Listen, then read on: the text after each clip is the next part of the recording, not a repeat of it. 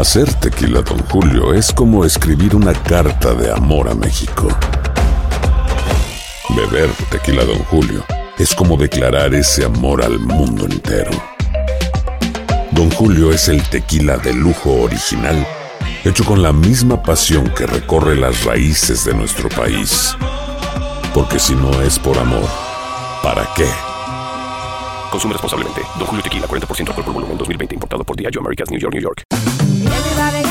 Ya regresó la venta para amigos y familiares de JCPenney, con 30% de descuento extra por toda la tienda. Esos son ahorros por encima de nuestros precios ya bajos. Ven con tus amigos y familiares y ahorren en grande. Y recuerda, el Día de los Padres es el 16 de junio. Y en JCPenney puedes encontrar el regalo perfecto, desde ropa, calzado, artículos de cuidado personal y más. JCPenney, vale la pena. Cupón válido del 3 al 9 de junio en selección de estilos. Aplican exclusiones. Detalles en la tienda jcp.com. Bienvenidos al podcast con los mejores momentos de Despierta América, tu show diario de entretenimiento, noticias, chistes, entrevistas, por supuesto todos los consejos útiles y mucho más.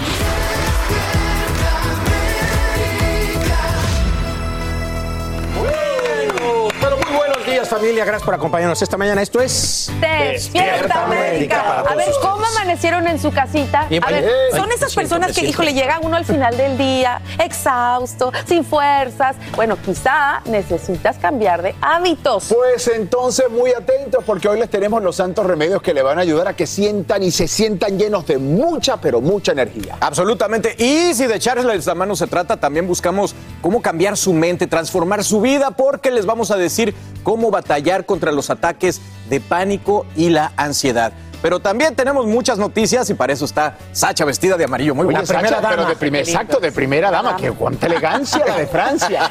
Wow, pues gracias por tanto cumplido, señores. Lista para informarles como cada mañana. Y quiero contarles que a esta hora hay reacciones a favor y en contra de la orden que dicta un juez federal que bloquea el levantamiento del llamado Título 42. Fiscales republicanos califican el fallo como una gran victoria, pero congresistas demócratas recuerdan que la medida no es una herramienta de inmigración, sino de salud pública, y los CDC ya no la consideran necesaria. Edwin Pitti está en vivo desde Washington, D.C., con todas las reacciones y los siguientes pasos que tomaría la administración Biden. Edwin, buenos días.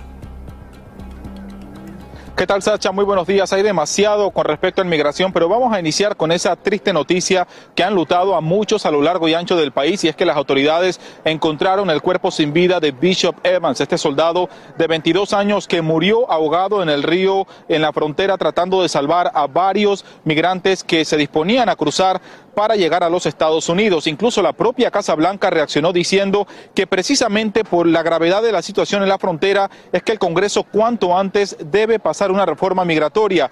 Y precisamente hablando de la situación con la Casa Blanca, Sacha, ellos en las últimas horas se reunieron el presidente con el caucus hispano del Congreso para precisamente hablar de toda la problemática alrededor de la política conocida como Título 42. Ellos quieren que esa política llegue a su fin. Recordemos que la Casa Blanca ya lo había pautado para el próximo 23 de mayo. Vamos a escuchar parte de lo que dijo un congresista que formó parte de esa reunión. So the, the Congressional Hispanic Caucus made it very clear that the Title 42 policy is a public health emergency policy that was instituted under the Trump administration during his hate and fear anti-immigrant agenda. Uh, and that because we have changed the face of the pandemic due to the heroic uh, efforts of the Biden administration and the American Rescue Plan, Sacha, y a pesar de esa reacción y de las intenciones de los demócratas de ponerle fin a la política conocida como Título 42, sabemos que en las últimas horas un juez federal de Luisiana bloqueó esa intención por parte de la Casa Blanca, lo que quiere decir que a pesar que llega el 23 de mayo, los migrantes que lleguen a la frontera podrán seguir siendo expulsados a México para esperar el resultado de su petición de asilo. Sacha. Edwin, y esta mañana nos acompañas desde las afueras de la Corte Suprema, donde hay un caso pendiente eh, sobre la situación fronteriza. Cuéntanos al respecto. Así es, Sacha, es un caso entre el presidente Joe Biden y el estado de Texas y quiero mostrarles rápidamente cómo ya a esta hora de la mañana varias organizaciones están preparando todo lo que va a ser una manifestación de varios grupos que están en contra de la política conocida como permanece en México. Ellos nos han comentado la importancia de ponerle fin a esta política que nació como un tema de salud pública, pero que realmente ya no es necesario, que ya los Estados Unidos cuenta con las vacunas, con los medicamentos necesarios, ya las escuelas han vuelto a reabrir, pero hoy la Corte Suprema va a estar escuchando los argumentos sobre este caso y por supuesto aquí vamos a permanecer para traerles toda la información en vivo en Despierta América. Vuelvo contigo al estudio, Sacha. Pitti, te agradecemos por brindarnos estos detalles en vivo desde el máximo tribunal en Washington, D.C y amanece sin tener que contar sus horas de vida. Te hablo de Melissa Lucio, la madre hispana que se salva de ser condenada a muerte en Texas. Una corte de apelaciones frena su ejecución cuando faltaban horas para recibir la inyección letal. Univisión Noticias es el único medio de comunicación que estuvo presente en el momento exacto en que sus familiares reciben la noticia.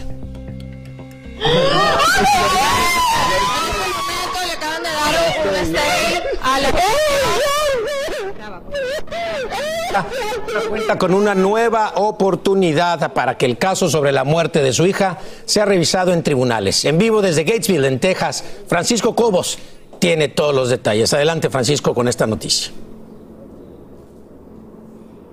Alan, como lo mencionas, sin día ayer fue un día de muchas emociones para la familia de Melissa Lucio, luego de que la Corte de Apelaciones decidió prácticamente detener la ejecución de Melissa a 48 horas de que ésta se llevara a cabo. Y bueno, todo el día de ayer los familiares estuvieron festejando junto con Melissa. Melissa emitió un mensaje para todas las todas las personas en el que agradece esta oportunidad de vida a la Corte de Apelaciones y también agradece a todos quienes se sumaron a este movimiento a nivel nacional que apoyaron la causa. Hasta ahora, hoy, el día de hoy, se espera que los familiares vengan nuevamente hasta esta prisión aquí en Gatesville para reunirse de nuevo. Pero ¿qué dijeron ellos cuando se enteraron de la noticia? Esto fue lo que nos dijeron a nosotros. Mi mamá no la van a matar estado de Texas, no la van a matar. Y todos gritando, llorando, muy alegre. Bueno, pues esta, esta Corte de Apelaciones tomó en cuenta cuatro de los nueve argumentos que presentó la defensa de Lucio desde la semana pasada y luego de tomar en cuenta y detener la ejecución señalaron que, que tomaban en cuenta las reclamaciones principalmente a falso testimonio, las exigencias de la defensa de que no había habido evidencia científica suficiente para acusarla, la presunción de inocencia y que el Estado suprimió evidencia. Que eh, esto significa básicamente que con esto se para la ejecución y se regresa a primera instancia el caso para su revisión. Es lo que está pasando aquí. Por lo pronto yo regreso contigo. Francisco, ¿y qué es lo que sigue ahora en este proceso? En este proceso lo que dicen los abogados es que la primera instancia que viene siendo la corte que está en el condado Cameron tendrá que revisar eh, el juicio que se llevó a cabo, pero la defensa centrará todos sus esfuerzos en solicitar un nuevo juicio para que un nuevo jurado sea quien se encargue de revisar eh, todo esto y un nuevo juicio para anexar toda la evidencia que ellos tienen en donde dicen se presume la inocencia de Melissa Lucio. Aún no hay una fecha para esto, pero están pendientes de esto. Y aquí estaremos también al pie del cañón y pendientes de este proceso. Gracias, Francisco Cobos, desde Texas. ¿Y qué hará ¿Qué hará el hombre más rico del mundo al frente de Twitter? Esa es la gran expectativa que surge ahora que la red social acepta la oferta de compra por 44 mil millones de dólares. Elon Musk se compromete a respetar plenamente la libertad de expresión, por lo que muchos presumen que la cuenta de Trump sería reactivada. Recordemos que la plataforma le bloqueó su acceso tras el asalto al Capitolio, pero pareciera que esto no le quita el sueño al exmandatario. Él asegura que no volverá a Twitter y que prefiere usar su propia red social llamada Truth. 10 mil dólares al día. Esa es la multa que a esta hora precisamente trata de evitar pagar el exmandatario Trump. La cifra se impone en una corte hasta que se le entreguen los documentos o demuestre que no los tiene. Así lo dispone un juez de Nueva York quien declara al expresidente en desacato civil por no responder a una citación de la fiscal general del estado, Leticia James, en una investigación sobre sus negocios familiares. La fiscalía quiere saber cómo la organización Trump valoró propiedades inmobiliarias al solicitar préstamos y beneficios tributarios. y revelan un tesoro de textos en conexión con el asalto al Capitolio. Son 2.319 mensajes enviados o recibidos por el entonces jefe de gabinete Mark Meadows entre el día de las elecciones y la toma de posesión del presidente Biden. Muestran cómo simpatizantes de Trump y legisladores republicanos tratan de anular los resultados electorales. Algunos sugieren que Trump declare ley marcial para impedir la certificación de Biden, mientras otros piden su intervención para detener la violencia. Y todos despertamos con una nueva oportunidad de convertirnos en millonarios. ¡Ay, qué nervios! Es que nadie se lleve el premio gordo del Powerball, por lo que ahora el monto crece a 454 millones de dólares. ¡Qué barbaridad! Sí, 454 millones de dólares. Ahora bien, también hay que resaltar que sí hay un boleto ganador de un millón de dólares. Nada mal, nada mal. Esto luego de acertar cinco números. Así que si no eres tú, tranquilo, porque este miércoles es el próximo sorteo. Hay que jugarle. Hay que jugarle. No sé por qué nadie se la ganó. Porque es que yo no compré boleto. Entonces, ese boleto ganador me toca a mí mañana, así que yo voy a ir a comprarlo, Pero por siempre, supuesto. siempre, siempre lo decimos al aire. ¿Qué pasa si lo ganas? Wow. Eh... No, bueno, para. Mañana, eh, ¿No vienes el jueves a trabajar? no, no, vendría El como jueves dos no o tres viene. meses y después, ay, no me voy a jubilar. Exacto. Eso mismo haría yo. Para No que nadie se dé cuenta. Yo ya casi, casi mañana les diría, oigan. Tú no ahí- vienes ahí- el jueves. ahí nos vemos. que les Nos vaya encanta bien. lo que hacemos, pero a ver, señores. Exacto, exacto, hay que ser se gana este dinero. A ver, si el jueves Alan Thatcher no viene, se ganó la lotería. Así que ahí Hazme está. la buena y la reparto a todos. Eso, muy Prometido. Aloha mamá, ¿dónde andas? Seguro de compras. Tengo mucho que contarte. Hawái es increíble. He estado de un lado a otro con mi unidad. Todos son súper talentosos. Ya reparamos otro helicóptero Blackhawk y oficialmente formamos nuestro equipo de fútbol. Para la próxima te cuento cómo voy con el surf y me cuentas qué te pareció el podcast que te compartí, ¿ok? Te quiero mucho. Be All You Can Be, visitando goarmy.com diagonal español. Hacer tequila, Don Julio, es como escribir una carta de amor a México. Beber tequila, Don Julio, es como declarar ese amor al mundo entero. Don Julio es el tequila de lujo original, hecho con la misma pasión que recorre las raíces de nuestro país. Porque si no es por amor, ¿para qué? Consume responsablemente. Don Julio Tequila, 40% alcohol por volumen, 2020. Importado por Diageo Americas, New York, New York. When something happens to your car, you might say,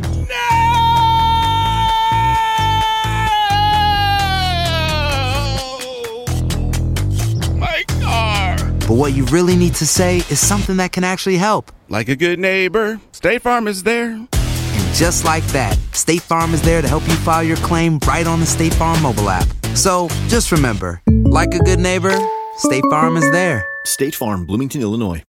Estás escuchando el podcast que te alegra la vida, el de Despierta América. Oigan, les tenemos noticias de la actriz Samadhi Sendejas, eh, reconocida por su papel en la, con- en la telenovela Atrévete a Soñar. Bueno, pues con este caso en México tan triste reveló en las redes sociales detalles del mensaje que recibió justamente de Devani Escobar.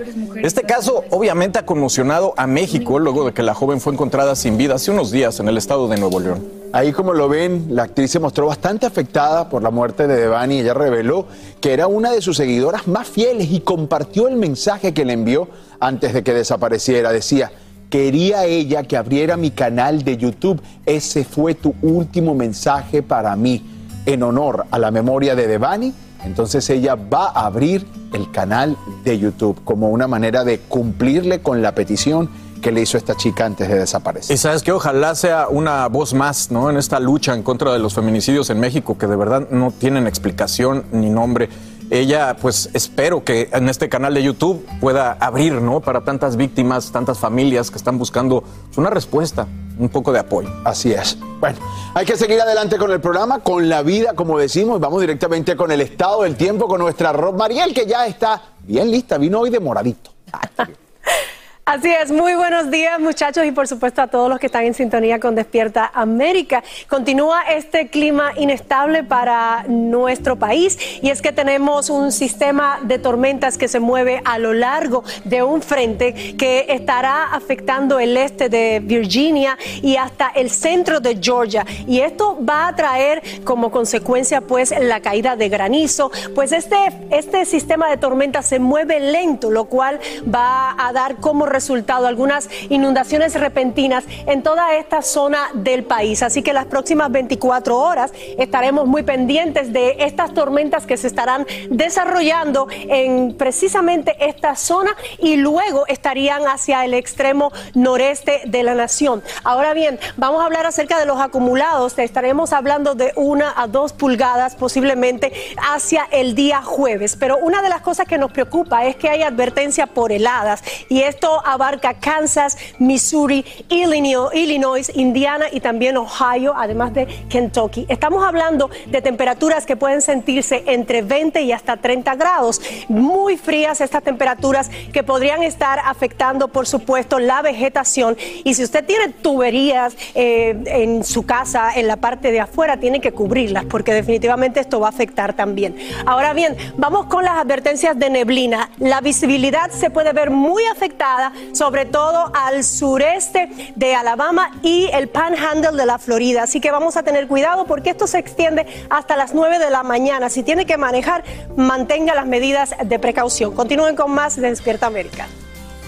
Ahora sí, ahora sí. Hablando de, de, canciones, fíjense que nuestro querido amigo Eden Muñoz, a quien vemos como uno de los jurados en Tu cara me suena, bueno, es uno de los tantos famosos que ha quedado pues eh, conmovido por el caso de Devani Escobar, la joven mexicana de 18 años que lamentablemente, como saben, fue encontrada sin vida luego de 13 días desaparecida.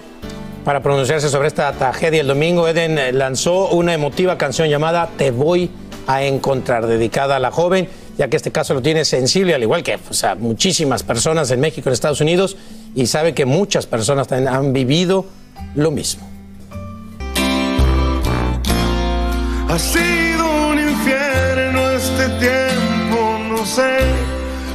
Qué desesperación, qué fuerte. Ah, de verdad que es Y terrible, papá, ¿no? no dejó- la canción Te voy a encontrar y lamentablemente en el caso de Devani, pues ya sabemos todos la, la historia como, como lamentablemente final. terminó, ¿no? Y es una descripción perfecta de la desesperación que debe ser, porque hay un olor a esperanza, es ver tu foto y pensar que vas a regresar. Que vas a estar bien. Que vas a estar ¿Sabes bien. qué? Lo más eh, eh, es triste para esta familia, para este padre, para esta madre, eh, que le digan, ya no encontramos a tu hija. Esto es lo que encontramos de tu hija después de 13 días, eh, que las autoridades no, no hacen su trabajo de la manera correcta y aparte que, que es un, está tan oscuro todo alrededor del sigue, caso, o sea que el exacto que nadie les dice la verdad de lo que le pasó a su Gente niña. mintiendo, gente encubriendo, el- el- la Es- persona del, del- del- del transporte parece ser que hasta trató de tocarla y de ahí se deriva Esta toda imagen esta de ella entrando al- al hotel. hotel Sí, y luego diciendo que no se vean las cámaras. No, no, es que eso es lo peor, ¿no? Que todavía, aparte de que te encuentras a tu hija muerta, todavía te encuentras con ese tipo de situaciones que dicen, ¿qué fue exactamente lo que pasó? ¿Cómo es posible que sigan Y con todo el respeto, chicos, ves el presidente de la nación preocupado no por otras nada. cosas, hablando de otras cosas, ves el, el mañanero y está La hablando... mañanera ayer no dedicó ni un minuto a los feminicidios. A los feminicidios, Ni un minuto a los Y feminicidios. México es el país número dos en toda Latinoamérica. ¿Cómo es posible que no toquen el tema? Y lo digo porque yo soy de Chihuahua. Los casos de las muertas de Juárez todavía no se resuelven. Bueno, eso fue hace Y es 30 ya- años. Exactamente. Entonces esto es de verdad denigrante. Me da pena que todas estas niñas, estas mujeres en México tengan que marchar para exigir una justicia que deberían de tener por naturaleza. Por naturaleza, es un derecho, es un derecho. Es, es, es, es increíble. Bueno, vamos a Bueno. seguirlos informando caso, de este caso de Bani, porque de verdad siguen saliendo muchísimas cosas. Ya dijeron que el celular, por cierto, ya lo encontraron en un lugar diferente de donde encontraron el cuerpo de esta chica. Entonces, bueno, las investigaciones se seguirán haciendo, se seguirán investigando otras muertes que han pasado en, Bueno, en Nuevo León. A raíz de, este- de- de la búsqueda de esta chiquita, encuentran a otras cinco mujeres Dicen- de las dicen- que no se sabía nada. Dice la fiscalía que eso no es verdad. Están diciendo y argumentando que eso no es verdad, pero bueno, se Ya no sabes qué creer. Investigando, al igual que, pero como dices, no es Nuevo León, es México, es en general, también sucede en los Estados Unidos. Hay que prevenir, hay que tener cuidado, hay que hablar con sus hijos, por favor, con sus hijas, con sus adolescentes. Eh, lo de siempre, ¿no? Que no salgan a ciertas horas, Mira, que no se separen de sus Con un amigas. compañero, Jackie, nuestro cámara, cámara 2, en estos días en la mañana, lo importante que es establecer una relación los padres con los hijos. No es infundir miedo, es infundir el respeto necesario para que tú puedas sentarte con tu hijo y que tu, diga, tu hijo y tu, di- y tu hija es- es- te digan qué sienten, qué es lo que está es pasando. prevención. Mientras más se los digas a tus hijos, más les va a quedar en la mente. Y van a verse en una situación tan complicada como lamentablemente tuvo Devani y van a saber quizá actuar en el momento. Hay que seguirles insistiendo todo el tiempo a nuestros hijos cuando salen a la calle de lo que tienen y que no tienen que hacer. A lo que están expuestos. Créanme. Y el papá le No decía, por favor, no salgas No hoy. O sea, y creo que como Es padres terrible. siempre hacerle caso es instinto. Y la amenaza de una guerra nuclear no debe ser subestimada. La advertencia la acaba de lanzar un alto funcionario ruso al aclarar que existe la posibilidad de que la guerra en Ucrania tenga peores consecuencias. Y hoy mismo te cuento que el secretario general de la ONU inicia un viaje de tres días a territorio ruso y ucraniano en medio de críticas por el papel limitado que estaría desempeñando la organización ante el conflicto. Su meta sería asistir a los civiles asediados.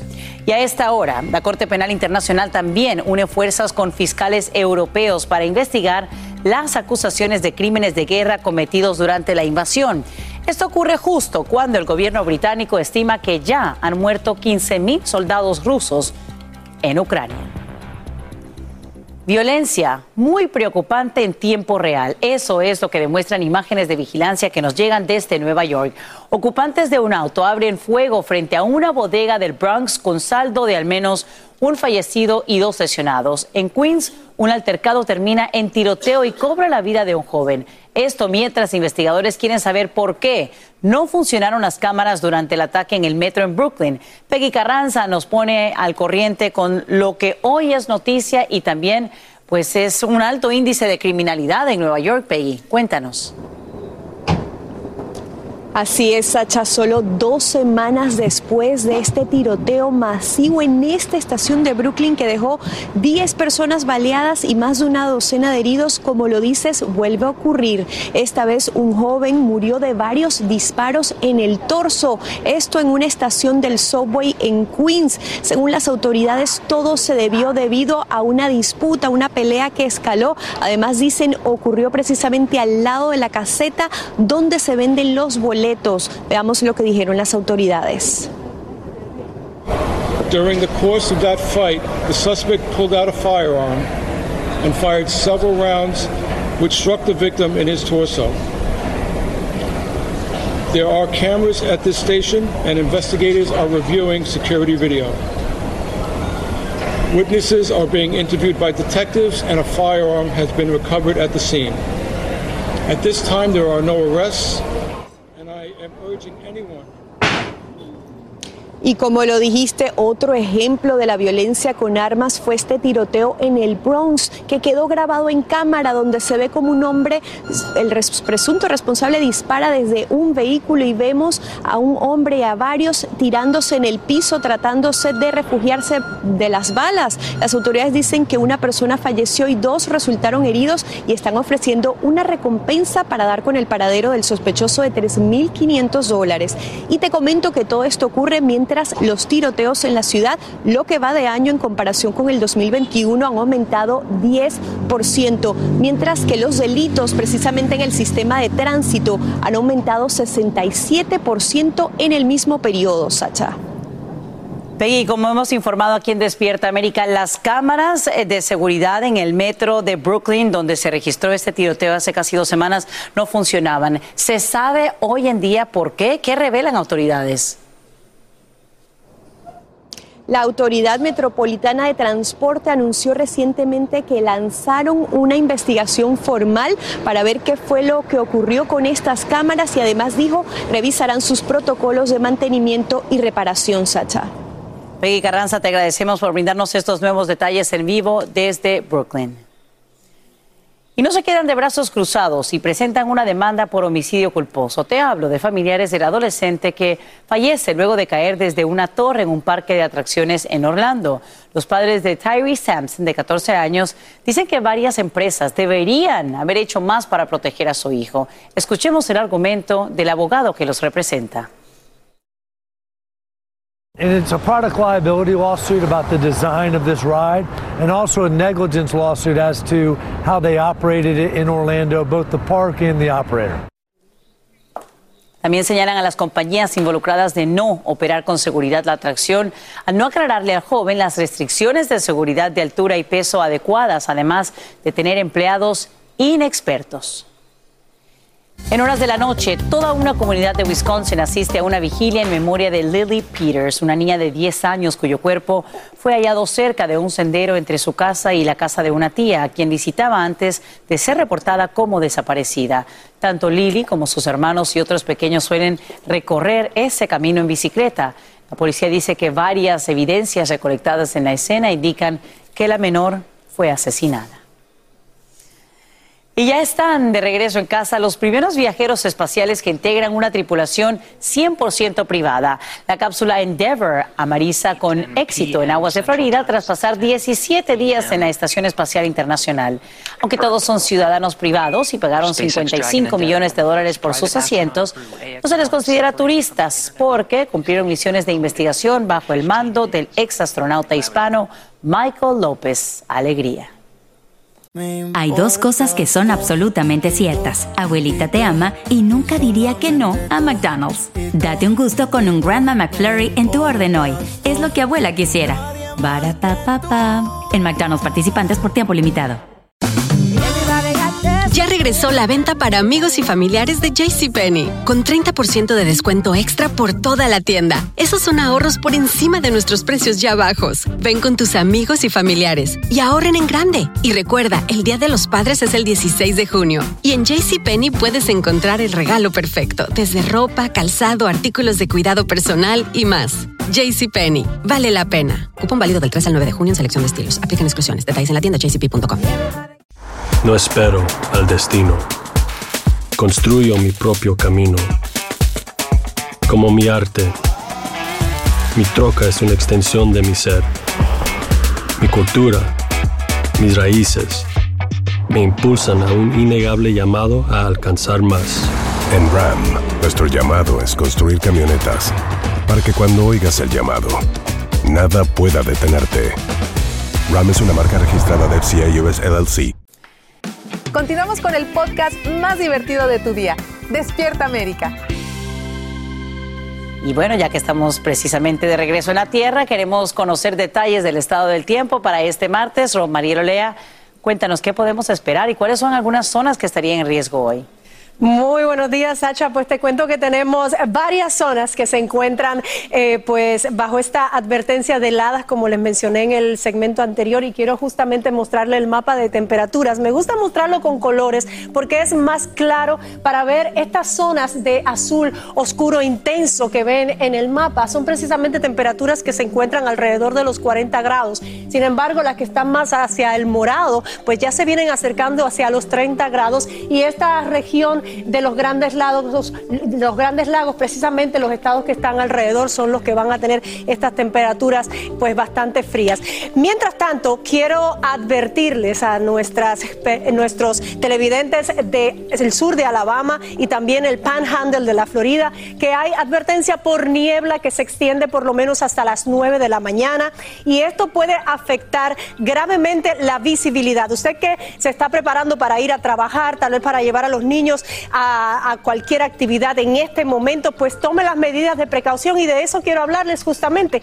Cuando esté bajo esta circunstancia, pues tome la precaución necesaria al conducir. Una de ellas es reducir la velocidad, importantísimo, guardar distancia entre los vehículos y sobre todo utilizar las luces antiniebla, esas luces que bajas del vehículo, pues tiene que utilizarlas para evitar cualquier accidente que se pueda presentar. Hay que hacer dinero, primero lo primero. Hay que hacer dinero, familia. Cuán importante es hacer de nuestro bolsillo un bolsillo feliz. Nuestro compromiso siempre es conectarlos con los expertos que nos informan de esos temas que nos interesan. Por eso nos vamos a ir con una pregunta que nos llega desde California. Vamos a escucharla. Hola, mi nombre es Isaac Misner desde Los Ángeles. Ya llevamos varios meses con la inflación en aumento. Se está hablando de una recesión. ¿Cuándo se determina que estamos entrando en recesión y qué puede pasar con la economía, con los precios y la tasa de interés en aumento?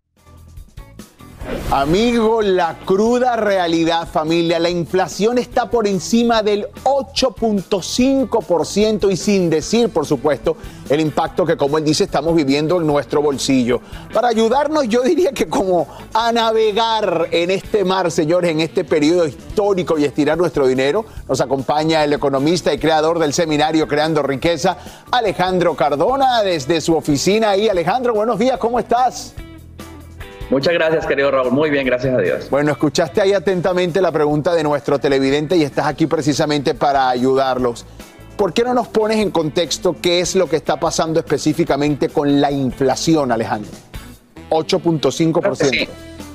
claro que sí. Bueno, la, la inflación es un fenómeno que se viene presentando desde hace tiempo, básicamente por la impresión de dinero, por los subsidios, por toda la, la, digamos, la máquina de hacer dinero de, del país, básicamente es la política monetaria. Entonces, eh, el crédito también, los subsidios, los bancos han tenido, yo nunca había visto el sector financiero tan activo. Eh, entonces, claro, esto dispara, cuando hay capacidad limitada de bienes, pues los precios suben, eh, precisamente porque hay una inundación de dólares impresionante. Pero la pregunta iba que si que es una recesión también, que si estamos posible una recesión. Y la recesión, yo quería hacer esta diferencia, Raúl. La recesión básicamente es cuando el Producto Interno Bruto del país cae por dos trimestres o más consecutivos. ¿ya? Eso, eso puede venir, eso puede venir por, por eh, la parte del comercio internacional, por lo que está pasando con la guerra, por este tipo de cosas. Eh, ya la depresión es cuando ya viene el, desempleo. Yo no veo desempleo, yo veo que se necesitan trabajadores, básicamente eh, pero sí es un, eh, es un contexto más como de una estanflación, que es un estancamiento de, de, la, de la, actividad económica, ¿ya? Con inflación. Y, y, de esa parte de la inflación es que todas las personas que nos están viendo tienen que eh, empezar a hacer eh, estrategias para cuidar sus bolsillos. Es importante que también definas y tenerlo muy claro, Alejandro, porque el temor es muy grande. Se habla de que a consecuencia de esta inflación vamos a entrar en recesión. ¿Qué hacer? Bueno, lo primero es cuidar muy bien esa parte de los estados financieros personales, de los gastos, ¿cierto? De, de definitivamente preguntarse, ¿es, ¿es momento para, para, tomar esta decisión o no? Crear presupuestos de contingencia, no estar eh, sin ningún tipo de acumulación también buscar ofertas, comparar los precios. La, la, tecnología nos ayuda a todo esto. También buscar los programas de lealtad que muchas veces hasta nuestros bancos tienen diferentes descuentos. Entonces este es un momento de estirar el dinero, querido Raúl, de, de realmente maximizar lo que más podamos y ser muy inteligentes con el consumo, pero también es un momento de aprender a ganar más dinero, de, de vender en Internet, de innovar. Estas crisis eh, son también oportunidades para aprovechar y de pronto hacer algo como, como hispanos que somos eh, en poder proveer un servicio mejor a la comunidad. Entonces, estos son momentos donde no nos podemos quedar sentados, sino que hay que despertar y empezar a innovar.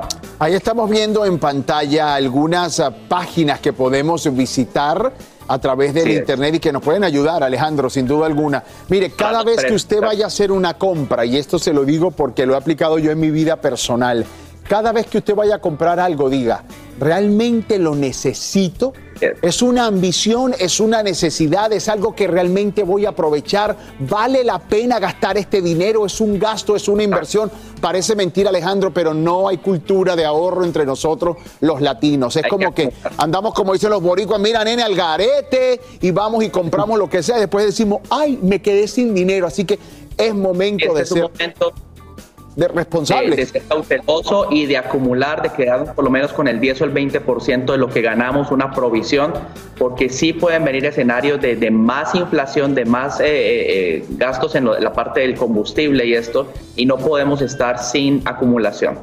Muy bien, Alejandro, muchísimas gracias por haber estado esta mañana con nosotros y por supuesto tratar de hacer nuestro bolsillo feliz. Gracias, que tengas un gracias. excelente día. Gracias. Y usted también, familia, ya lo sabe, esa es nuestra intención, ayudarlos, informarlos, empoderarlos y sobre todo que sepan cómo guardar y estirar su billete.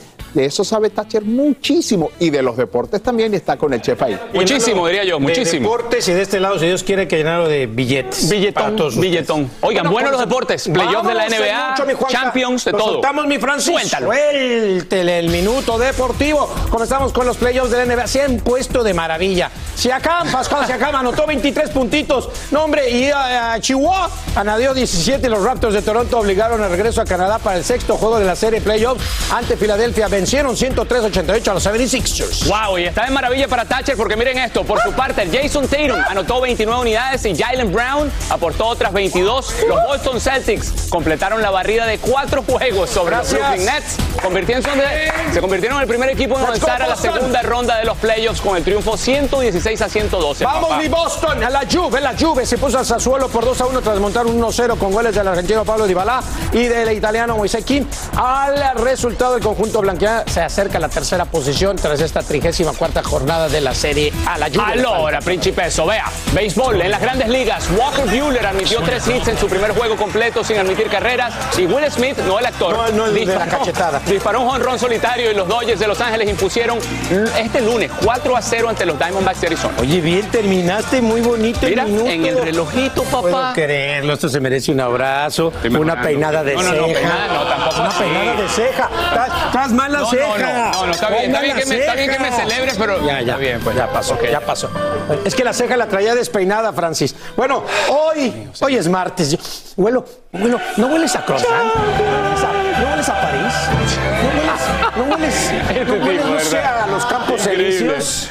¿No hueles al Stade de France? Bueno, arranca las semifinales de la UEFA Champions League con un partidazo entre el Manchester City contra el Real Madrid. Esto a las 2 de la tarde del este, una del centro, es el Pacífico. Juega, sa, sa, sa, sa. Nunca te había visto tan emocionado por la final de la Champions. está, ¿Por sé qué será? ¿Por qué será? Oye, Manchester City y Real Madrid es un juegazo. ¿A quién le vas? No, no, no, no es por los juegos, no es por los juegos. ¿A Pero quién le bueno, está Real- Madrid? Ya sabrán. le voy a Real Madrid, pero voy a que tú vayas. A que tú estés ahí de primero. Soñamos con que vaya a hazme París. la- Vaya, obviamente. Hazme la buena, Raúl, hazme la buena, págame el boletito. ¿Con quién hay que hablar? ¿Con quién, ¿Con quién hay que hablar? Pues tengo ahí dos, o- tengo ahí dos o tres nombres. Los contactos, los de- contactos. de ya, hombre, ya, ya vas a ir, sí. ¿Tú no vas? Qué barbaridad. ¿Tú no vas? ¿Tú no vas? ¡Qué dolor! Hay dos cosas que son absolutamente ciertas. Abuelita te ama y nunca diría que no a McDonald's. Date un gusto con un Grandma McFlurry en tu orden hoy. Es lo que abuela quisiera. Barapapapa. En McDonald's participantes por tiempo limitado. Ya regresó la venta para amigos y familiares de JCPenney, con 30% de descuento extra por toda la tienda. Esos son ahorros por encima de nuestros precios ya bajos. Ven con tus amigos y familiares y ahorren en grande. Y recuerda, el Día de los Padres es el 16 de junio. Y en JCPenney puedes encontrar el regalo perfecto, desde ropa, calzado, artículos de cuidado personal y más. JCPenney, vale la pena. Cupón válido del 3 al 9 de junio en selección de estilos. Aplican exclusiones. Detalles en la tienda jcp.com. El más grande de todos los tiempos. Messi, Messi, El torneo de fútbol más prestigioso de nuestro hemisferio. 16 países. 14 ciudades. Un continente. Los ojos del mundo están en. ¡Goloso! La Copa América. Comenzando el 20 de junio a las 7, 6 Centro 4 Pacífico. Por Univisión. Continuamos con el podcast más divertido de tu día. Despierta América.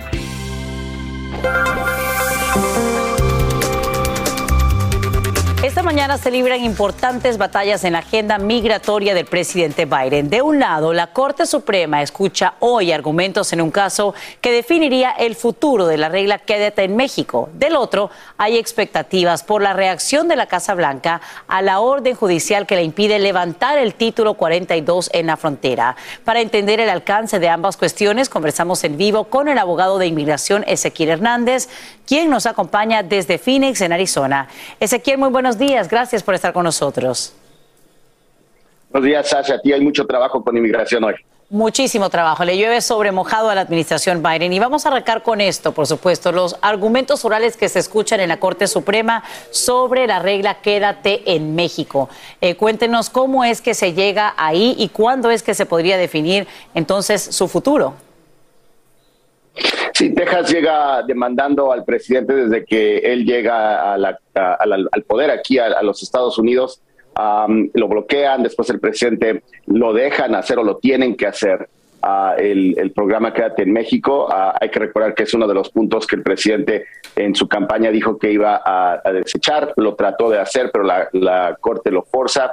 Eh, se reta y llega a la Suprema Corte. La Suprema Corte decide que sí hay razón para poder eh, manejar esto a ese nivel y le toca oír los argumentos. El argumento que Texas dice es de que eh, no está siguiendo eh, los protocolos de el, acto federal para terminar los procesos ah, en los Estados Unidos. Ah, por otra parte, el presidente está diciendo que él tiene la habilidad de poder terminar este tipo de manejo porque le toca lo de inmigración. También Texas dice que la Constitución ah, en la, y la ley del 97 que es uh, el, el, último, la última reforma que se hizo con inmigración, le da la habilidad al presidente o a los Estados Unidos de hacer este programa MPP y que se debe de quedar. Eso es lo que se está tratando de ver uh, para estos eh, jueces que pues claramente eh, el presidente Trump ha puesto en sus últimos, los últimos años más a jueces que cualquier otro presidente. Y bien, obviamente sabemos que se escuchan los argumentos orales hoy, pero la Corte Suprema daría a conocer su decisión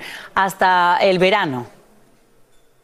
Correcto, esto no es para, para decidirlo hoy, estos son los argumentos ellos, los magistrados, los jueces, decidieron que puede llegar esta, este tema hasta este punto. Tienen que analizarlo y después eh, el veredicto o lo que ellos eh, decidan ah, se verá después, pero esto solo va a ser los dos, los dos bandos viendo sus, sus partes y tratando de convencer a los jueces. Eh, abogado Hernández, también era una promesa de campaña levantar el título 42 en la frontera. Ya se había anunciado que esto se daría en eh, mayo. Luego había informes de que al parecer iban a posponer, por supuesto, el anular el título 42. Y ahora esta decisión de un juez federal que lo mantiene. ¿Qué significa esto para la Casa Blanca? ¿Puede la administración Biden apelar esta decisión a través del Departamento de Justicia? Sí, la puede apelar y es claro que casi todas las políticas del presidente Biden a algún estado eh, con liderazgo republicano, desgraciadamente Arizona está en todos estos casos, ah, va a tratar de bloquear esas políticas. Eso, eso es lo que nos indica otra vez más. Número dos, que eh, este título 42 se volvió ah, más ah, político y polarizante y es una buena herramienta para los republicanos para poder eh, utilizar el tema de, de inmigración en todo eso. Hay que recordar que el título 42 no estaba eh, impuesto hasta que llegó la pandemia y se podían o se estaban manejando las cosas. Eh, lo que sí es cierto es que la Casa Blanca, el presidente Biden o la administración no ha dado una manera de cómo responder a un posible flujo, una alza de flujo de personas que vengan a pedir asilo en los Estados Unidos después de que se quite el título 42. Hasta sus propios este, senadores eh, le han criticado sobre este tema. Y abogado Hernández, antes de despedirnos y brevemente, ¿Qué significa esto para las personas que se ven afectadas de alguna forma u otra? Para aquellos inmigrantes, los que ya están, por supuesto, ahí en la frontera, los que tenían contemplado venir.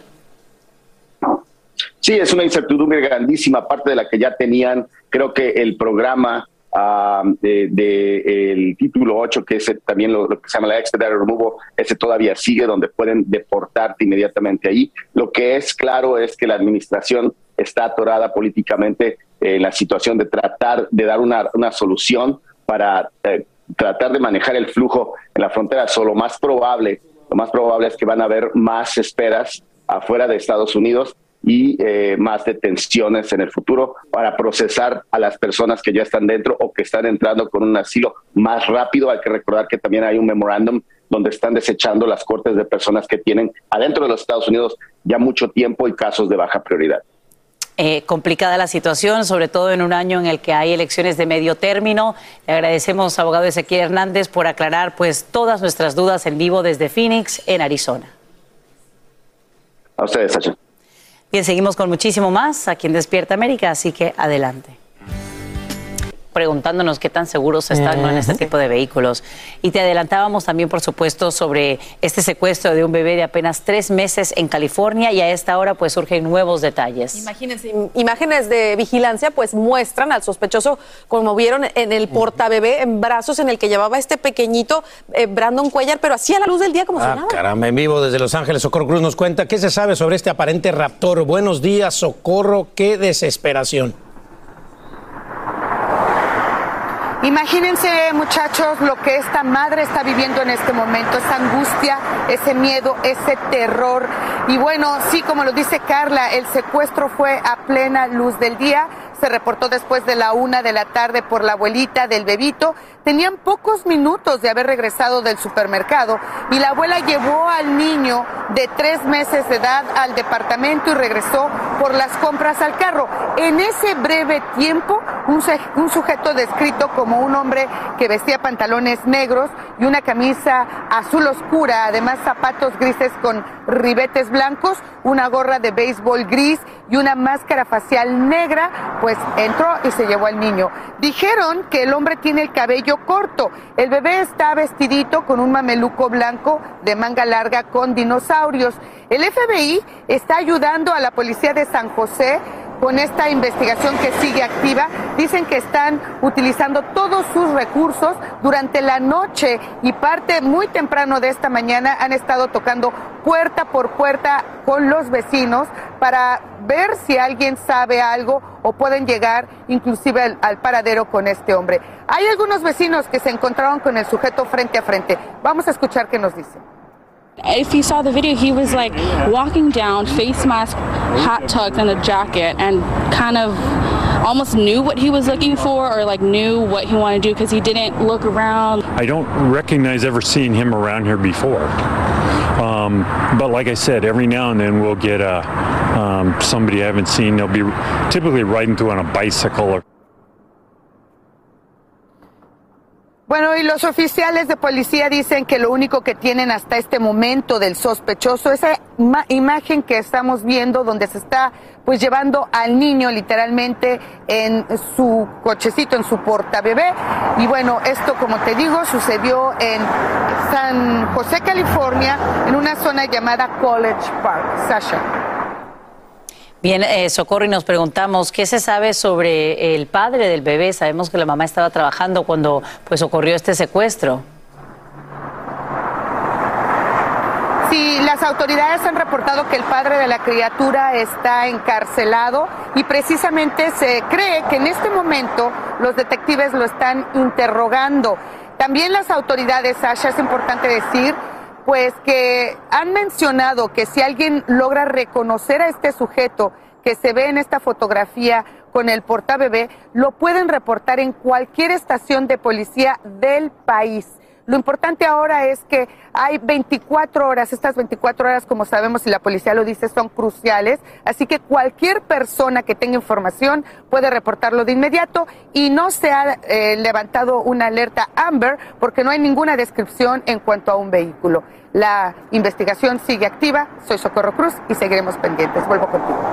Qué difícil y sobre todo a una edad de tres meses cuando los niños tienen que comer de manera tan seguida. Eh, seguiremos muy de cerca este caso. Gracias, Socorro Cruz, por brindarnos estos nuevos detalles. Autoridades en México, por otro lado, ahora revelan ciertos videos que muestran a Devani Escobar caminando en el área de cisternas del motel donde hallaron su cuerpo en Nuevo León. Entre tanto, el padre de la joven de 18 años acaba de divulgar que tres nuevas autopsias confirmarían que se trató de un secuestro y asesinato. Ahora el caso se investiga como feminicidio y no se descarta que haya sufrido abuso sexual. Antes de su desaparición, Devani se bajó a un costado de la carretera a altas horas de la noche después de que un taxista, al parecer, la tocó de forma indebida. Terrible caso también. Terrible. Y por primera vez desde que llegó a la Casa Blanca, el presidente Biden, bueno, usa sus poderes de clemencia y conmuta sentencias a 78 reos no violentos condenados por delitos relacionados con drogas. Además, el mandatario otorgaría perdones completos a otras tres personas. Esto como parte del mes de la segunda oportunidad. Entre los beneficiados estaría el exagente del servicio secreto Abraham Bolden, primer afroamericano asignado a la protección presidencial.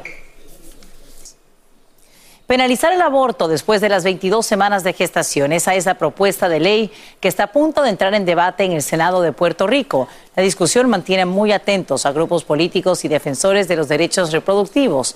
De aprobarse, la isla se uniría a estados como Texas, Kentucky, Oklahoma, Mississippi y Florida, donde recientemente aprueban leyes similares. Esta mañana el banco Wells Fargo califica como ataque sin fundamento una demanda colectiva formulada en su contra en Georgia. La reclamación alega que esa institución niega hipotecas a prestatarios afroamericanos con más frecuencia que a otras comunidades. Además, les cobra tasas de interés más altas, mayores honorarios y les brinda menos oportunidades de refinanciamiento. Según los demandantes, habría decenas de miles de afectados.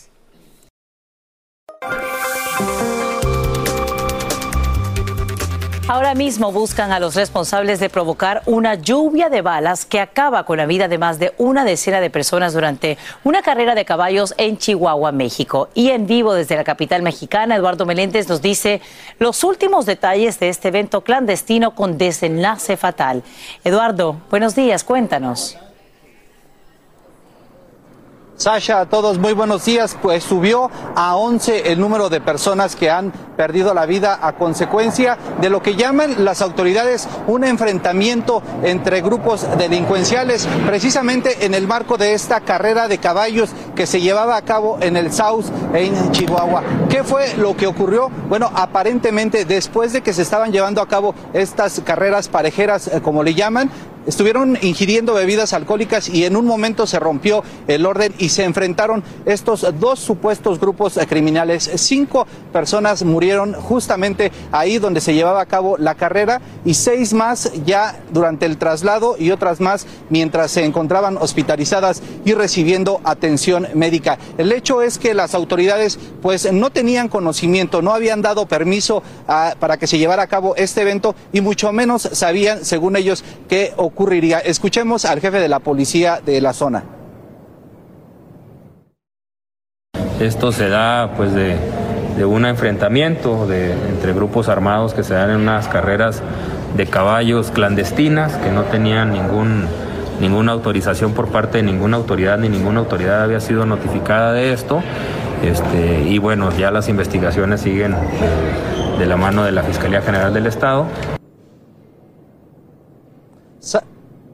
Sasha, al momento las autoridades pues solo han asegurado cuatro vehículos que encontraron por ahí abandonados y un arma de fuego que se encontró también ahí, pero ni de los agresores eh, se ha sabido absolutamente nada a pesar de que se ha realizado un importante despliegue policíaco en todo el estado. Sasha. Eduardo, y en medio del dolor, ¿qué dicen familiares de los fallecidos sobre lo ocurrido y sobre las investigaciones hasta ahora?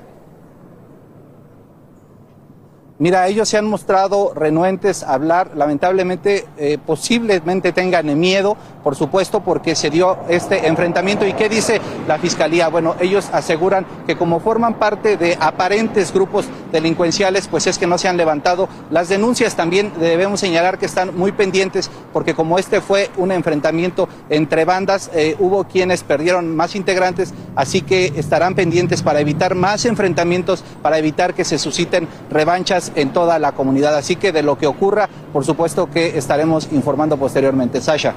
Eduardo Meléndez, te agradecemos por brindarnos estos nuevos detalles en vivo desde Ciudad de México. Y te cuento que el cielo ya no es el límite. Hawaiian Airlines se acaba de convertir en la primera línea aérea que ofrecerá internet de alta velocidad gratis en sus vuelos tras un acuerdo con Starlink de SpaceX.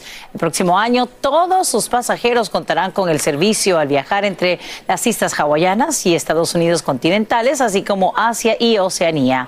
La meta es acabar con las descargas eternas en las alturas. El whisky contamina nuestro entorno. Miles de botellas vacías van a parar a vertederos, pero también los desechos sólidos de la bebida, conocidos como draft, que muchas veces se vierten en ríos y mares. Ahora científicos tendrían una solución para evitar que eso ocurra y es que trabajan en un proceso de fermentación para transformar ese subproducto en combustible de autos, lo que reduciría las emisiones de carbono en un 90%. Una familia grande, dormir bien y mantenerte activa. Esos son los consejos que en vida dio quien hasta ahora era considerada la mujer más anciana del planeta. Es que en las últimas horas anuncian en Japón el fallecimiento de Kane Tanaka a sus 119 años, por lo que ahora una mujer en Francia se convierte en la más longeva con 118 años. Lo más curioso es que ambas se han declarado fanáticas del chocolate. A ver, por ahí yo voy bien, pero no paso la prueba con las horas de sueño. A ver si encontramos cómo incorporar unas cuantas más. Lo aplicamos y ojalá que podamos vivir como ellas casi 120 años.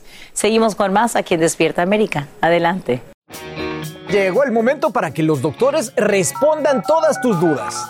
A continuación, escucha los doctores con toda la información que necesitas para que tú y tu familia tengan una vida saludable. Me, me gusta eso de comer chocolate. Buenos días, doctor ¿Cómo Juan. estás? Eh, muy atenta a, a- a las recomendaciones para vivir muchos años. Entre ellas también es tomar una copita de vino diario, ¿no? ¿O no? Bueno, eso ha sido, tú sabes que eso ha sido más controversial en los últimos tiempos porque hay estudios que se han publicado hace menos de un año que sugieren que cualquier tipo de alcohol es malo. Pero eso pasa, eso pasa en la ciencia, usted ya lo debe saber. Se publican estudios a favor, se publican estudios en contra y cada cual anda escogiendo los que le conviene. Así ya, yo sé, yo sé. Tú vas a citar los estudios que te Me convienen. convienen, el Si chocolate. comer- tomarte la, la copita de vino. No, yo creo que una copita de vino al día no, Ya mal. ya ven. Bueno, aquí estamos listos, como siempre, co- comprometidos para llevarles la información más actualizada y responder sus dudas acerca de salud. Así que vamos a darle los buenos días a los doctores.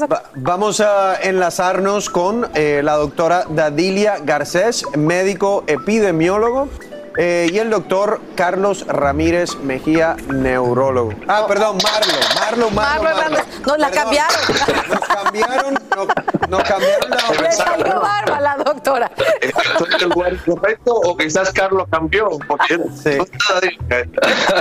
No, no, no. Eh, el doctor, vuelvo, el doctor Marlo Hernández Cano y el doctor Carlos Ramírez Ramírez Mejía. Mejía. Queremos muchísimo a la doctora Dadilia Garcés y pronto estar aquí con nosotros, pero hoy son estos dos caballeros eh, que nos acompañan. Qué gusto saludarlos. Un abrazo para los dos. El gusto es nuestro. Eh, quizás no hacemos tan buen trabajo como la doctora Garcés, pero vamos a tratar, Carlos. No, no, no, no. Aquí todos los Eso, y somos más bien feitos. Ah, qué bárbaro. No, aquí todos ustedes hacen un gran trabajo y se los agradecemos de corazón. Bueno, vámonos a tu salud con las últimas noticias que pueden salvar tu vida.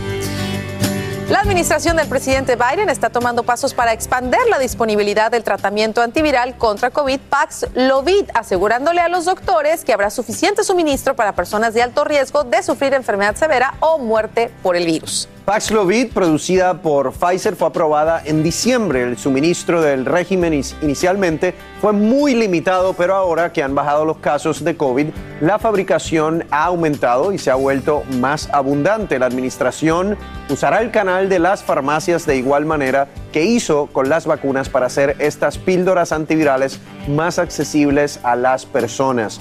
Cuando Paxlovid es administrado dentro de cinco días de la aparición de síntomas, se ha probado que ha bajado hospitalizaciones y muertes por un 90% entre pacientes a riesgo de enfermedad severa. Eh, Marlo, me acuerdo que al principio hablábamos de que no entendíamos por qué el Paxlovid eh, no se estaba distribuyendo de manera, de manera adecuada. Creo que entonces ya estamos en esa situación en donde está bastante accesible, ¿no? Sí, sí, y qué buena noticia. Estamos en un punto que todavía estamos saliendo de esta pandemia y necesitamos ah, herramientas como estas que nos dan nosotros los médicos una manera de tratar a los pacientes vacunados o no de una manera muy efectiva. Claro, si está vacunado tiene más protección, pero yo lo he prescrito a mi paciente, he visto buenos resultados, nadie hospitalizado hasta ahora. Claro, siempre existe esa posibilidad, hay que protegernos, particularmente los que tienen más riesgo, pero eh, estoy muy entusiasmado que tengamos más disponibilidad, porque esto en realidad es la es el final de la pandemia, lo que le va a romper la espalda y se hace endemia y podemos ya ir a esa normalidad que hemos estado viendo en estos meses. Pero sí, sin duda, qué bueno que está más disponible y sabemos que es tan efectiva como quizás el Tamiflu, que lo hemos usado por años y años. Claro, requieren más estudios y no se puede dar a niños todavía. Más de 12 años es lo que más o menos se recomienda, ah, pero eh, es algo que es una noticia que me entusiasma ah, a mí, pues me da una herramienta clave para mis pacientes. Perfecto. Y nos vamos con otra buena noticia, porque la FDA aprueba el primer tratamiento contra el COVID-19 para niños menores de 12 años. A partir de ahora, el antiviral Remdesivir también puede administrarse en forma de inyección, incluso para bebés de tan solo cuatro semanas de nacidos. Esto se produce cuando las infecciones pediátricas vuelven a aumentar. Estamos hablando de un 43% más que hace dos semanas. Así que, doctor Carlos, ¿qué opinas? Soy feliz con la noticia porque no estamos esperando esto con ansiedad porque como neurólogo siempre estamos muy preocupados con lo que puede el coronavirus en el cerebro del niño. Nosotros sabemos que en el 40% de las personas que tienen casos moderados de coronavirus hay secuelas eh, neurológicas y nos preocupaba qué pasaba con el cerebro de estos niños cuando se está desarrollando. Este medicamento, como sabemos, es seguro, es un medicamento que es relativamente nuevo, pero se desarrolló para tratar hepatitis C, para ébola y para otros tipos de enfermedades virales y ha dado muy, muy buenos resultados. O sea que esto es fantástico. Yo creo que ahora que vamos a ver un aumento en los casos pediátricos, pues es otra herramienta más, pero recordemos, lo ideal es no infectarnos, así que tenemos que seguir siendo cuidadosos, pero qué buena noticia. Y, Carlos, rapidito, eh, quería preguntarte, ¿verdad? Porque en lo que hemos visto los últimos dos años es que el beneficio realmente de remdesivir en los adultos era marginal, ¿no? Era, no, no era tan significativo. Sí, es que el problema con esto es que cada que uno revisa el DARA las cosas cambian. Se- el- hay un artículo grandísimo que salió en, en- en una revista donde decían recibir el medicamento que no sirve eh, para el COVID, pero que todo el mundo quiere eh, prescribir. Pero hay otros estudios que muestran que sí es muy efectivo y lo que sí sabemos es que evita la replicación del virus bloqueando una enzima clave. O sea que hay que esperar a ver qué va a pasar ahora cuando lo estemos usando a larga escala en población pediátrica. Pero hasta ahora la información sugiere que, que es una buena alternativa como parte de estas eh, herramientas que tenemos ahora para tratar a los niños. Perfecto. Bueno, vámonos a este tema porque este está controversial. Los mandatos de máscaras en transporte público o en interiores conglomerados pues terminaron. Mientras que unos se sienten liberados, otros prefieren seguir usándola. Pero ahora se preguntan si el one-way masking, como se le conoce, lo que viene siendo usar una máscara, aunque nadie alrededor la esté usando, es realmente suficiente para protegerte contra el COVID-19. Juan, yo sé que tú has hablado al respecto, así que, ¿qué, qué opinas? Sí, de hecho, eh, hace poco puse un, post en, en las redes sociales eh, sobre eso. Creo que estamos en una situación en el, en el país en donde yo respeto la decisión de eh, cada persona. Los casos obviamente están más bajos de lo que hemos visto en el pasado. Las personas que decidieron vacunarse se vacunaron. Tenemos terapias efectivas y no tengo ningún eh, problema significativo con que las personas tengan su poder de decisión. En mi caso, yo decidí continuar utilizándola por varias razones. Número uno, porque no me cuesta nada protegerme. Número dos, porque creo en el one-way masking, en otras O palabras. sea, sí funciona. Sí, claro, funcio- no funciona tanto como que los dos tengamos, si tú y yo estamos en un lugar, no funciona tanto como que tú y yo tenemos la máscara, pero el hecho de que yo la tenga me protege parcialmente. Y, ¿por qué no? Número tres, eh, no me interesa estar en cuarentena, eh, o sea que quiero protegerme lo más que pueda porque estar esos 10 días de cuarentena, pues la verdad que quiero tratar de disminuir esa posibilidad. Y lo más importante, no me gustaría transmitirle el virus a nadie. Eh, por esa razón es que yo he decidido continuar utilizando la máscara en algunas situaciones cuando hay eh, un grupo de personas demasiado grandes, si estoy en un concierto o eh, si en, en los aviones o en los aeropuertos. Lo más importante de entender y, y yo creo que ha sido lo más difícil durante la pandemia, es que todas estas decisiones deben regirse por eh, salud pública, ¿verdad? El hecho de que en este momento estemos en esta situación y haya esa libertad de decidir si usamos máscara o no, no quiere decir que si digamos en diciembre o en enero, si la cosa como decimos nosotros se pone fea, si los casos aumentan significativamente, si hay una variante que causa enfermedad más severa, yo creo que se deben aplicar nuevamente esos parámetros de salud pública e implementar nuevamente el uso de máscara obligatorio en algunas circunstancias. El mensaje es que en esto de la pandemia nosotros tenemos que ajustarnos a la data que tenemos de frente. Y muchas personas dicen, no hay que usar máscara. Ah, ya no hay que usar máscara. No me vuelvas a decir que hay que usar máscara porque entonces eso quiere decir que, nos estás tratando de privar de nuestra libertad, que tú no sabes exactamente lo que estás haciendo. No, la salud pública responde a la realidad y a las estadísticas de lo que estamos viviendo. Eso es extremadamente importante. Si usted entiende eso, usted va a poder entender cuando hay decisiones de tener eh, más restricciones o menos restricciones. Es simplemente por proteger a la, a la, comunidad, al país. Estamos hablando de una infección, o sea, su decisión afecta la decisión de otros. Por eso es que hay reglas de salud pública. Si esto fuese que usted, Dios no lo quiera, se muere de un infarto de corazón y es usted solamente, bueno, pues su libertad le afecta a usted nada más. Tenga o tome la decisión que usted quiera. Pero cuando su decisión afecta la de las personas que lo rodean, los conceptos de salud pública son extremadamente pertinentes y de eso se trata, ¿no? De uno poder tomar decisiones de acuerdo a lo que uno vive. Ahora, no, me dejarán de mentir. Yo creo que ahora, si nos subimos a un avión, va a ser muy extraño verle la cara a los demás porque ya no estamos acostumbrados. No, o sea, eso es triste, ya no estamos acostumbrados. Yo creo que hasta nos vamos a sentir desnudos. me falta la blusa, me falta la parte de arriba. Pero bueno, aquí estamos precisamente para se están riendo. No, es que de verdad uno siente como que el otro día fui al supermercado y por primera vez dije, bueno, voy a, yo trato de cubrirme todo el tiempo y estaba vacío y dije, bueno, no hay mucha gente, pero voy a entrar sin nada Y me sentía tan rara, dije, ¿cómo es la vida que estamos tan acostumbrados a andar cubiertos? Pero bueno, vamos a seguir con mucho más. Gracias, doctores. Al ratito nos conectamos una vez más.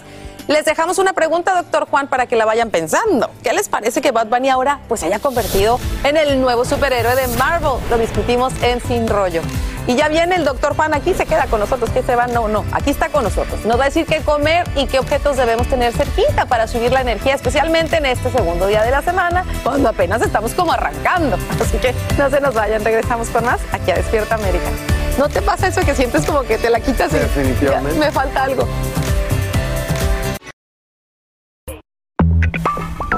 Ya estamos de regreso. A ver, se sienten así como agotados, cansados, fatigados y apenas. Y uno, y uno dice, o sea, dormí ocho horas. ¿Por qué me pasa esto, doctor? ¿Por qué nos pasa esto? ¿Cómo podemos subir esa energía y rendir más durante el día? Así es, Carla. Y esto a muchas personas les sucede como eso de las dos o tres de la tarde. A mí me da. Cuando le entra ese cansancio. Y exactamente. Le entra el bajón. Bueno, lo primero que les voy a recomendar es meditar. Y ojo, yo sé que muchos de ustedes dicen, ay, doctor, meditar. Yo no tengo tiempo para meditar. Yo no sé meditar. Olvídense de esa palabra. Más, olvídense de que la mencioné. Vamos a llamar una burbuja de silencio. ¿A qué me refiero? Tú estás sentado, de repente ponte tus headphones, apaga la computadora, apaga el televisor, no pongas música, cierra los ojos y ahí estás 15 minutitos en silencio. Eso nada más te ayuda a eh, volver a tener energías, a limpiar el cerebro de todo lo que te está agobiando. Acuérdense, los pensamientos te causan cansancio también. No le llames meditar, llámale esos 15 o 20 minutos de silencio. ¿Y contaría si me aviento una siestecita de 20 minutos? Bueno, si quieres hacerlo así, también lo puedes hacer así, pero hay gente que después de levantarse de una siesta se siente un poco más Ah, cansado. el, el silencio, la tranquilidad mental te da energía. Bueno, número dos, tienen que merendar inteligentemente. ¿Qué quiere decir eso? Quiero que la merienda tenga menos de 10 gramos de azúcar o carbohidratos y más de 10 gramos de fibra o proteína. Ojo con esas barritas que ustedes compran de energía que tienen 20 gramos de carbohidratos y eso lo que va a hacer es que a lo mejor te va a ayudar, pero eventualmente a la hora vas a volver a tener el, el sugar crush, vas a tener otro bajón. El yogur griego, por ejemplo, es muy bueno eh, y le puedes poner una fruta y eso es un buen snack. Tiene más de 10 gramos de proteína, menos de 10 gramos de carbohidratos, siempre y cuando no tenga sabor. Si tiene sabor, ahí va a tener más carbohidratos. Número 3. No te vayas a dormir más tarde de las 10 y media de la noche. Eso quiere decir que cuando no duermes bien, obviamente vas a tener problemas con la energía al otro día. Un buen santo remedio que te doy ahí, las gomitas de melatonina de santo remedio son muy buenas para eh, ayudarte a dormir 30 minutitos antes cuando quieras eh, irte a dormir. Número 4. Si trabajas todo el día enfrente de la computadora, sigue la regla del 20-20-20. ¿Qué quiere decir? Cada 20 minutos mira a otra parte de donde estás, algún objeto que quede como a 20 pies por 20 segundos. Mira, esa no me la sabía. Porque, ¿sabes lo que sucede, Carla? Cuando tú estás trabajando enfrente de la computadora, parpadeas dos veces más, por lo menos, que si no estás trabajando enfrente de una computadora. Y el parpadear tan frecuentemente, tú no te das cuenta, pero te cansas. ¿Ok? Así que ya lo saben, eso es otra opción. Número 5, tómate tu café, pero escucha esto, Carla, a las 10 y 30 de la mañana. ¿Por qué?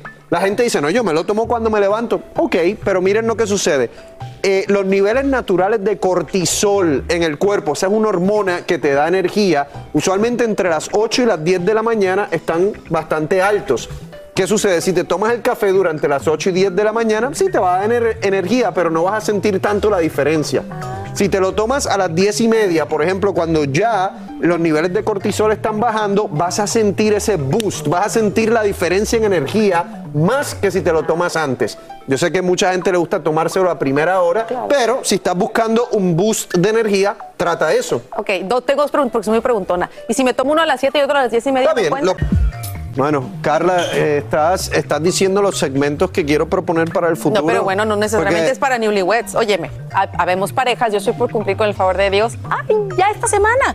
Sí, déjame- sí, esta semana. Cumplo 17 años de casada ¡Wow! y 27 años con el mismo hombre. ¡Qué bien!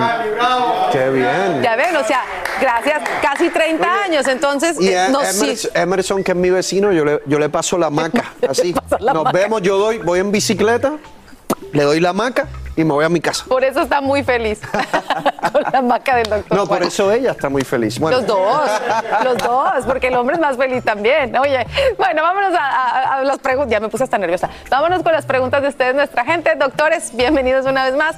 Vámonos con la. Mira, siempre se están riendo porque están bien atentos a todos los, los, los picarones. Eh, Vámonos con esta pregunta. Oye, y Juan, ¿y, y, y- y por qué no vas más por la casa de Carlos o la mía? ¿Ya ves? Yo sé que, vaya, vaya, me, me- me voy a, a, a complacer, pensaba que somos amigos. Quiere que le mandes maca también a él. Ahí, ahí les, voy a, le- les envío el suministro. Maca, maca para todos, maca para todos. Oiga, mira, Chaquita. Bueno, vámonos a ver si con las preguntas. Esta la envía Lisette Polanco y dice así: Sufro de desgaste en el intestino y quiero algo para la inflamación intestinal. Doctor Eh, Marlo. La verdad que, bueno, Marlo va a tener que interpretar ahí qué quiere decir desgaste del intestino, porque yo no, no, no sé a qué se refiere Marlo, pero vamos a, lo podemos poner de, de repente como inflamación del intestino, quizás. Correcto, correcto. Quizás está hablando del estómago y ahí sí puede haber desgaste como tal, eh, con, en la forma de gastritis que llega a ulceraciones, es un desgaste de, de la pared, de la mucosa que nosotros tenemos naturalmente para la digestión.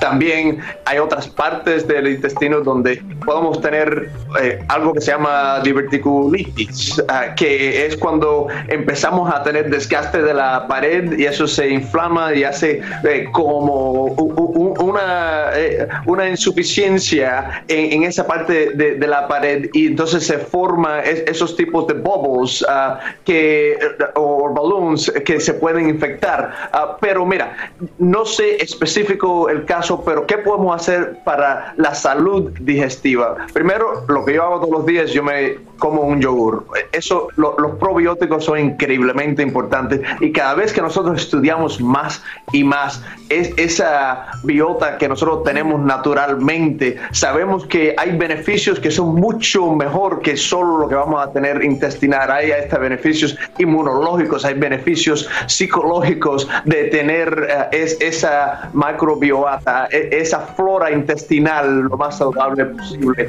no vamos a entonces a darle cosas que sabemos que nos va a afectar, como el, alcohol excesivo, o si fumamos, ah, y, hay otros ah, toxins que nos estamos poniendo también. En términos de, de píldoras, etcétera, hay cosas que se pueden dar y, prescribir que quizás mejoran o que eh, no tenemos el estreñimiento, pero todo eso tiene que ser de caso a caso. No hay nada como comer naturalmente, tener sus probióticos, hacer su ejercicio, tomar suficiente agua y eso es lo que nos mantiene nuestro intestino lo más saludable posible. Gracias, Maro. Carlos, nos quedan 20 segundos. ¿Hay algún santo remedio colombiano para el intestino que nos quiera dar rápido? Aguardiente. Así termina el episodio de hoy del podcast de Despierta América. Síguenos en Euforia, compártelo con otros, públicalo en redes sociales y déjanos una reseña. Como siempre, gracias por escucharnos.